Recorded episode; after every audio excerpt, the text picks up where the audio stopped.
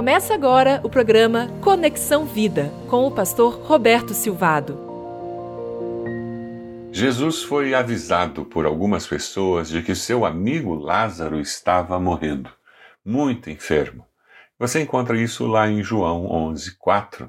E Jesus diz: Olha, essa doença não acabará em morte.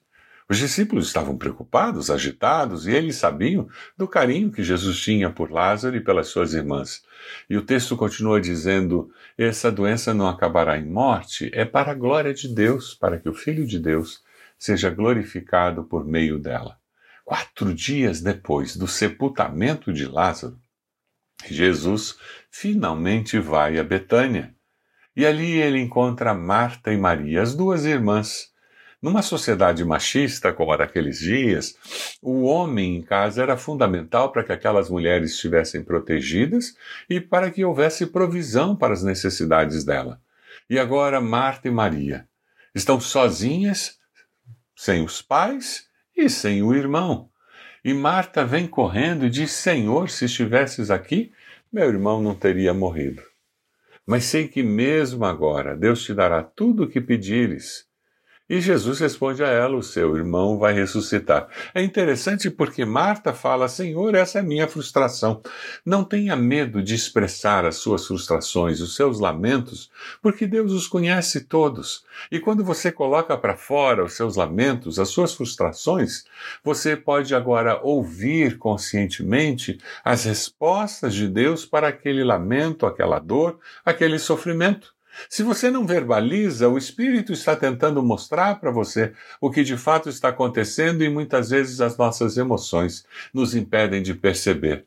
E por que Marta disse ao Senhor: Senhor, eu sei que o Senhor pode fazer, Deus fará tudo o que pedires? Ela escuta de Jesus: o seu irmão vai ressuscitar. Olha que palavra de esperança que Jesus dá, mas na dor. A nossa percepção é toda distorcida. Jesus está falando da ressurreição final Jesus está falando que ele vai ressuscitar Lázaro. E Marta responde: Eu sei, Senhor, que ele vai ressuscitar lá na ressurreição do último dia.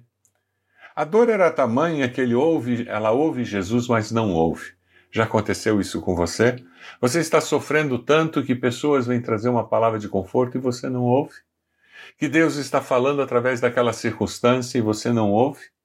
Você ouve só aquilo que você já conhecia, que você já sabia. Jesus traz uma novidade que traz muita esperança. Ele diz: Olha, seu irmão morreu, é verdade, o seu irmão vai ressuscitar. E não é aquela ressurreição. Jesus diz: Eu sou a ressurreição e a vida. Aquele que crê em mim, ainda que morra, viverá. E quem vive e crê em mim, não morrerá eternamente. Você crê nisso? Jesus usa aquele conhecimento dela e continua a conversar com ela, afirmando verdades eternas que trazem conforto. E ela diz: Sim, Senhor, eu tenho crido que tu és o Cristo, Filho de Deus, que devia vir ao mundo. E depois vem Maria, faz a mesma afirmação.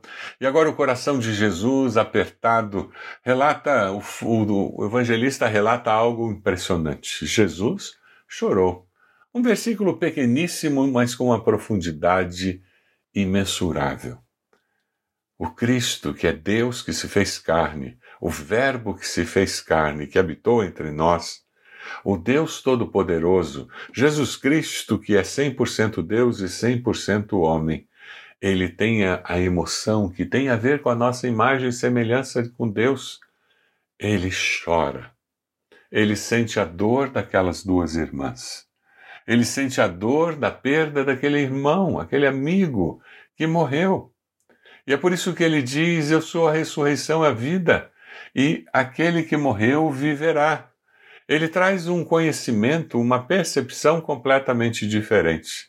Quando nós lemos em João 11, 35, Jesus chorou, é afirmado para nós que Jesus sabe o que é sofrer.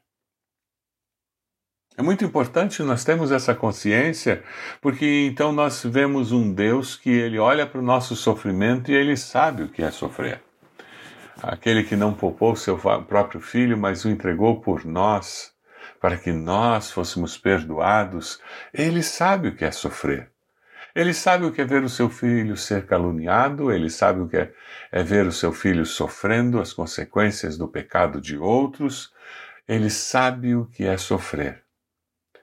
Quando você ouve alguém dizer que crente não chora, que crente é mais do que vencedor porque ele é forte, que homem não chora, isso é bobagem. A Bíblia registra um homem que chorou. A Bíblia registra um homem que chorou. Então você que é homem e que ouviu na sua infância homem não chora, eu tenho uma palavra de libertação para você. Você pode chorar sim. Você pode chorar na frente de amigos, você pode chorar na frente da sua esposa, você deve chorar na frente dos seus filhos, porque chorar faz parte da existência humana. João 3,16 nos diz que porque Deus amou a mim e a você de tal maneira que deu seu Filho amado, do seu Filho unigênito, para que todo aquele que nele crê não pereça, mas tenha a vida eterna. Romanos 5,8 nos diz: Mas Deus prova o seu amor para conosco, em que Cristo morreu por nós, sendo nós ainda pecadores. Deus não nos faz sofrer, Deus não tem prazer no nosso sofrimento e na nossa dor. Deus não tem prazer no nosso sofrimento e na nossa dor.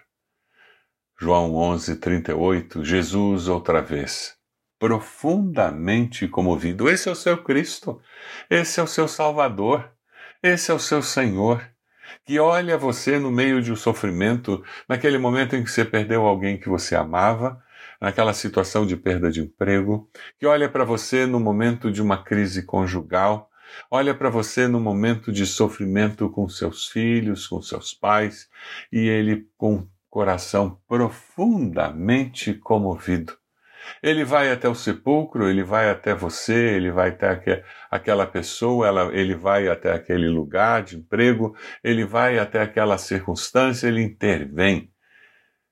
Se você esquecer tudo que eu falei hoje, guarde essa imagem: Jesus profundamente comovido, intervindo na realidade da sua vida. E aquela gruta tinha uma pedra na frente.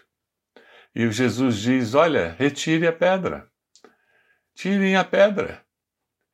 Tirem as faixas. Deixe-no ir. O que o ser humano podia fazer, Jesus manda que ele faça sob a sua direção. Algumas pessoas dizem, eu fico parado dizendo, o Senhor vai me ajudar, o Senhor vai me ajudar, mas eu tenho que fazer alguma coisa. Mova-se, mexa-se.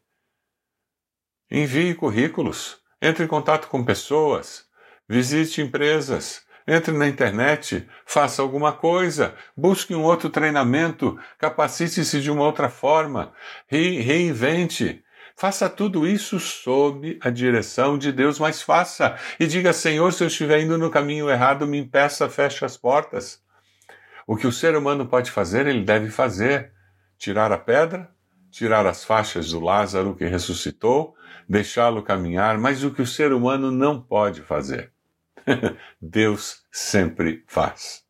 Ninguém podia reconstruir aquele corpo do Lázaro, fazer aquele coração bombear novamente, fazer com que aquele sangue coagulado voltasse a circular. Ninguém podia fazer com que os neurônios dele ressuscitassem e começassem a interagir e conectassem normalmente e comandassem, comandassem os músculos, os tendões para que ele pudesse sentar naquela cama os pulmões que estavam colapsados, agora de novo inchando de ar e de novo cumprindo o seu papel tão importante cada órgão, fígado, o rim, a vesícula, as glândulas, e de repente você tem um ser humano normal funcionando que há quatro dias estava em estado de putrefação.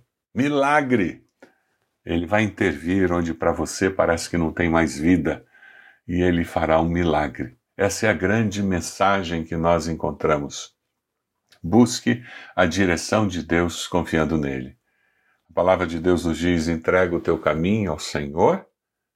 Você sabe como conclui? Confia nele e o mais ele fará. Deus age, o ser humano age, Deus sempre age conosco, e através de nós. O desejo de Deus é vir intervir na realidade da sua vida, como ele foi até a casa de Marta e Maria no meio de um momento de luto. O desejo do Senhor é que você o convide para ir até o seu lar. E ali, naquele momento de conflito, de lutas, você vai dizer: Senhor, o que, que eu posso fazer? Quais são as faixas que eu tenho que tirar? Qual é a pedra que eu tenho que remover para que o milagre aconteça? E sob a direção do Senhor você vai agir. Você vai lá na sua empresa e aquela dificuldade profissional que você está enfrentando, você vai dizer: Senhor, qual é a pedra que tem que ser removida? Para que eu possa ver o milagre acontecer. Você vai até lá à faculdade, aquela disciplina que você está com problema, está com medo de reprovar, e você vai dizer: Senhor, qual é a pedra que tem que ser removida para que eu possa ver o milagre?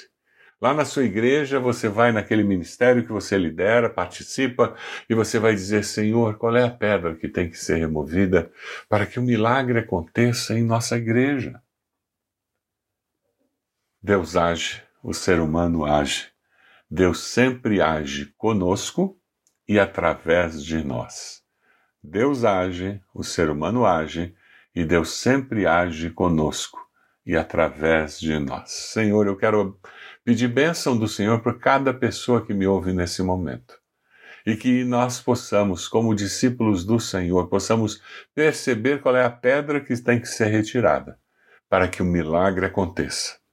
Nós confiamos no Senhor, nós esperamos no Senhor, nós amamos ao Senhor e pedimos que o Senhor venha agir na nossa realidade, na nossa vida. É a nossa oração em nome de Jesus. Amém. Deus abençoe você, Deus abençoe a sua família, Deus abençoe sua igreja. Leve essa mensagem de esperança para alguém no dia de hoje. Você acompanhou o programa Conexão Vida. Acesse ibb.org.br e conheça a IBB, uma igreja viva.